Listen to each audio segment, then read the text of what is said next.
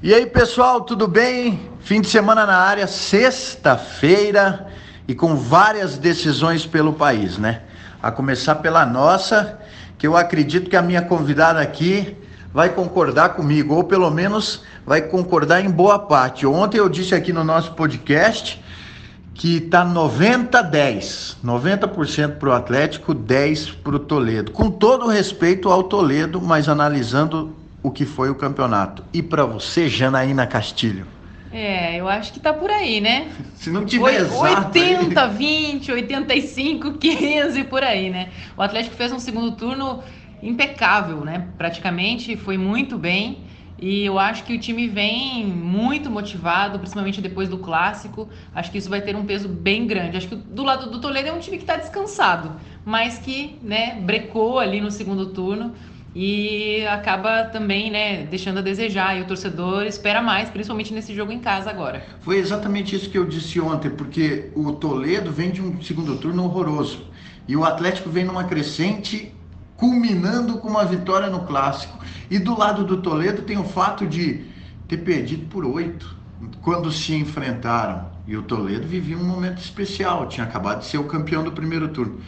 Isso vai pegar, né? Vai pegar, com certeza. Decepcionou, né? Então eu acho que esse é o momento do Toledo mostrar a força. Eu acho que se ele não conseguir é, mostrar uma atitude diferente, se impor dentro de casa nesse jogo e o Atlético empatar ou vencer lá, eu acho que aí o Atlético já fica com a mão na taça. E boa, eu acho que o Toledo tem que mostrar uma reação, se tem esse poder, é agora, né? É agora, em casa, com o apoio do torcedor, com o clima positivo lá na cidade. E a gente vai acompanhar de perto essa decisão, que tem transmissão na RPC. 4 horas da tarde no domingo é o primeiro jogo. Acredito que vai ser um jogo legal, mas a diferença é muito grande entre os dois times. Mas tem decisão em outros estaduais também, como é sexta-feira, a gente sempre dá o nosso pitaco aqui, a nossa cornetada e a nossa opinião. Começar pelo Paulistão, Corinthians e São Paulo. Não perguntando quem vai ser o campeão, mas quem quem que, que vai dar nesse jogo? O jogo é no Morumbi.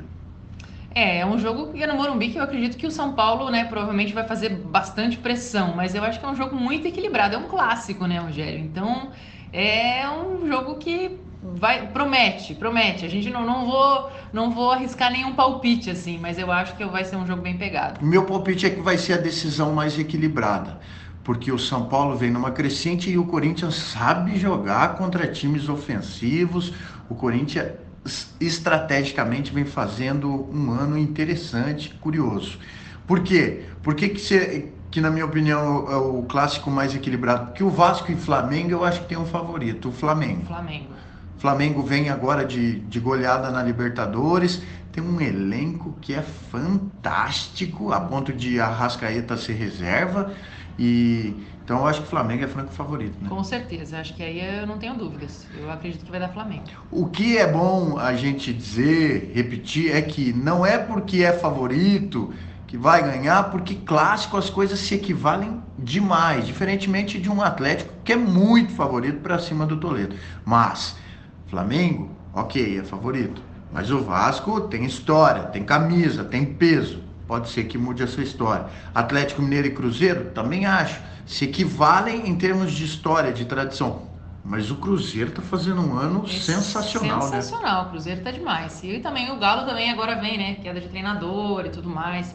Eu acho que o Cruzeiro é favorito também nesse jogo, apesar de ser um clássico, né? Que é, envolve demais os torcedores, ficam completamente divididos na cidade.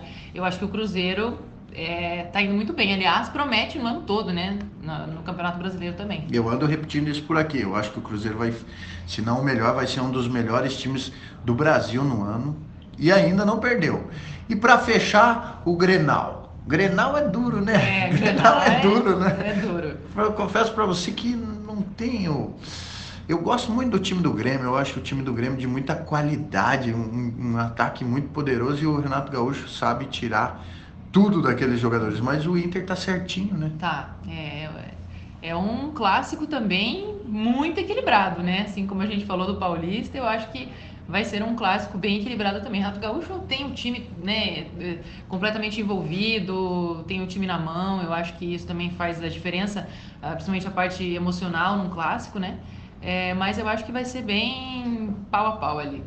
Perceberam que a emoção vai tomar conta no fim de semana, são várias decisões.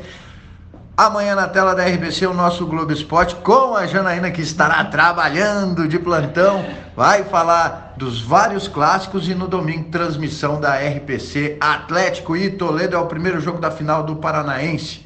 É isso aí, Jana? É isso aí, tá dado o recado, né? Vamos lá, vamos trabalhar porque chega de descanso, já descansei no sábado passado. É isso aí. Beijos, abraços.